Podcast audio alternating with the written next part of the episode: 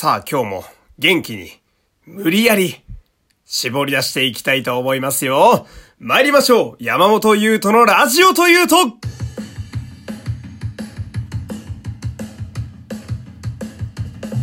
どうも皆様こんにちは。声優の山本優斗でございます。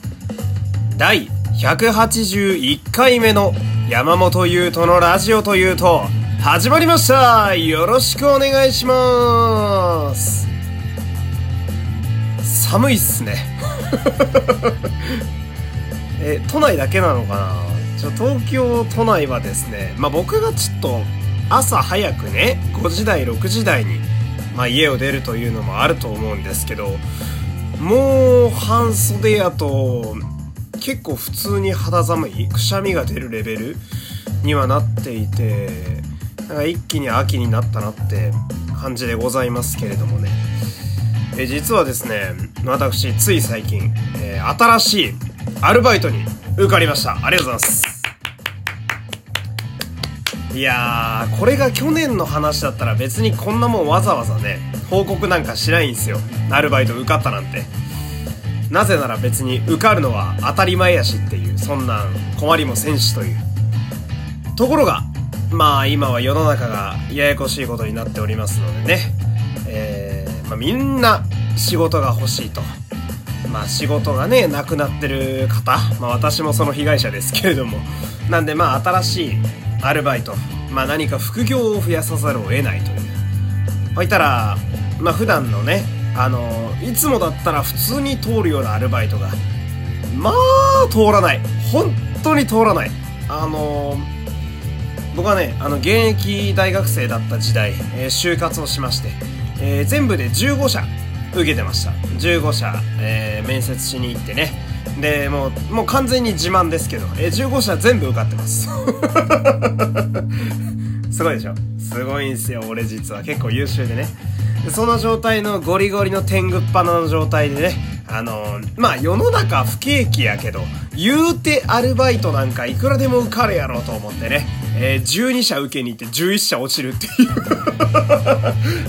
いやマジで受かんなくて。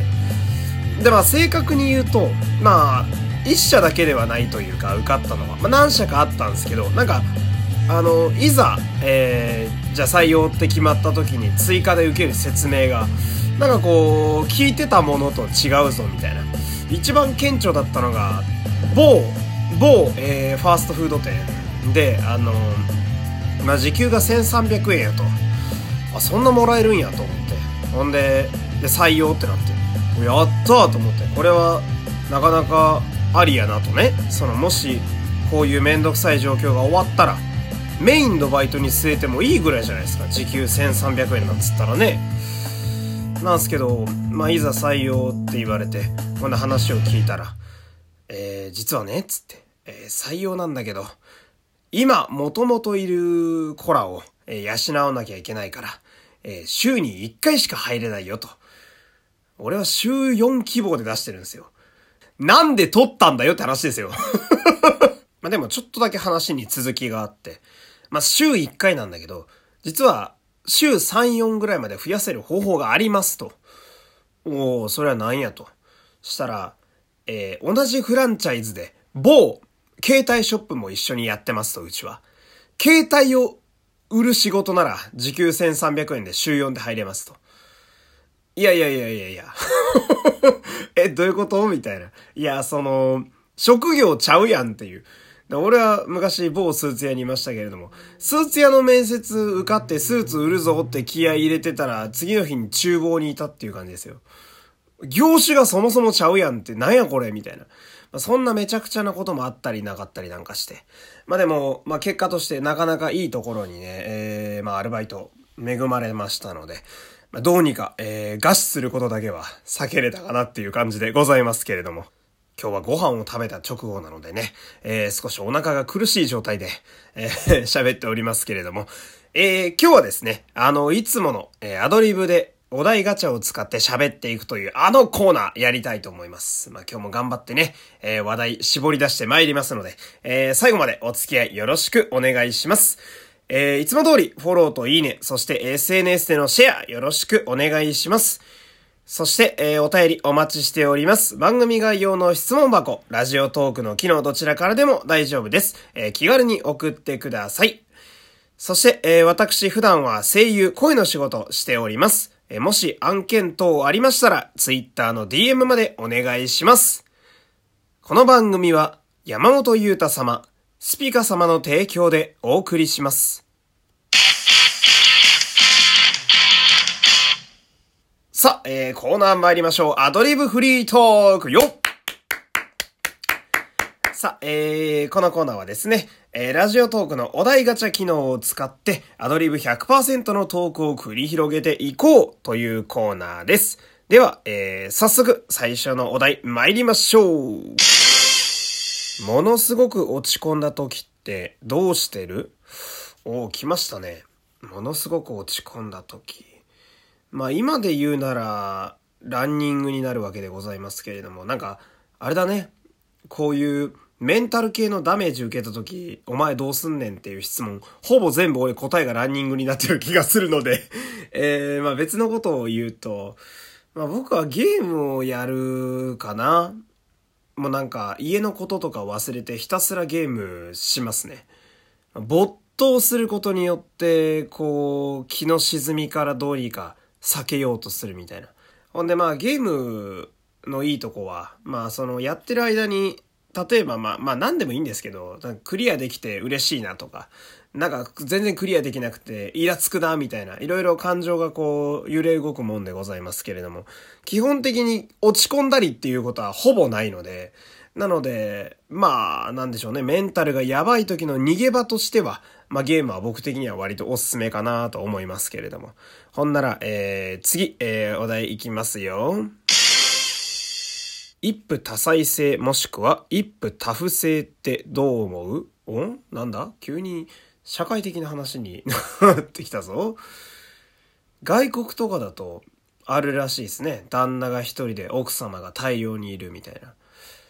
一夫多妻制か。僕は、うーん、ない方がいいと思うかなって気はしますけれども。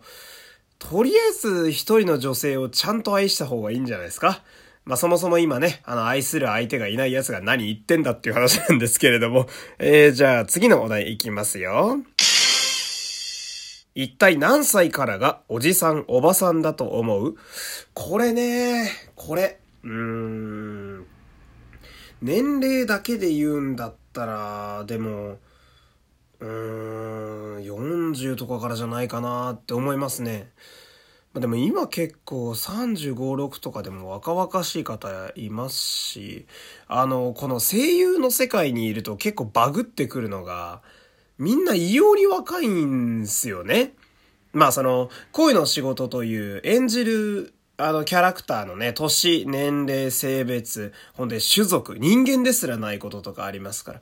まあ、そういうのを選ばない仕事っていう意味でも、50歳のね、あのおじさんが小学生やることもありますし、サザエさんなんてもうあの、あんなもん言ってみりゃ老人会ですからね。えー 偉い人に怒られそうでございますけれども。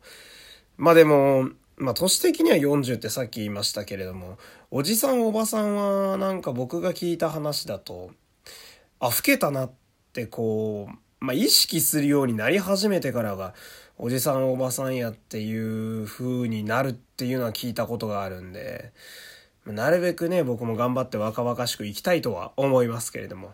まあ、年相応に老けて見られるのは別に悪いことではないのかななんて思ったりね。えー、じゃあ次のお題いきますよ。お題、えー今日のファッションのこだわりポイントは今日のファッションえー今日のファッションか。えーっとね、今日は、えーっと、デカめのジージャンにカバーオールっていうのかなこういう大きめのズドンと落ちるシルエットの大きいジージャンに、えー中はね、えーベージュの T シャツを着ておりまして、で、足元はですね、あ、わかった。ポイントありますよ。えー、ワークテイストっていうんですかね。あの、まあ、流行りでもありますけれども、こう、作業員みたいな、えー格好。まあ、作業員のワークシャツやったり、ああいうの僕古着で見つけて買うの結構好きなんですけれども、今日もこの下に履いてるね、えーこの、なんていう、どう説明したらいいかな。細いストライプが入ったパンツ。これヒッコリー柄って言うんですけれども、こう、ペインターパンツって言ってね、あのー画家さんとか、えー、まあ、ペンキでね、あの、壁を塗るような方々が作業の時に使う半分エプロンみたいなのを履いてるんですけれども、まあ、これがね、あの、菅田正樹に影響されてね、え、履いてたりなんかするんですけれども、この、今日のポイントはこのワークテイストですね。あのまあ、さっきも言いましたけど、結構ね、なんか不思議と、まあ、特に古着屋とか服屋とか行くと、なんか、皆さん、なんとなく目につくやつってあると思うんですけど、俺、これ好きやな、みたいな。なんか毎回似たような色のパーカー見ちゃうなとかあると思うんですけど、僕はこのワークテイストってやつに結構目が行きがちでね、あのー、まあその特に 海外の、えー、アメリカとかの作業着なんかは、ワッペンとかがね、あの結構かっこよかったり可愛かったりするんで、まあそういうのを着こなすのもいいなっていう。ほんで今日はそのワークテイスト強め、この下のペインターパンツが割と、えー、ポイントやったりしますね。えー、ペインターパンツね、知らない方はぜひ調べてみてください。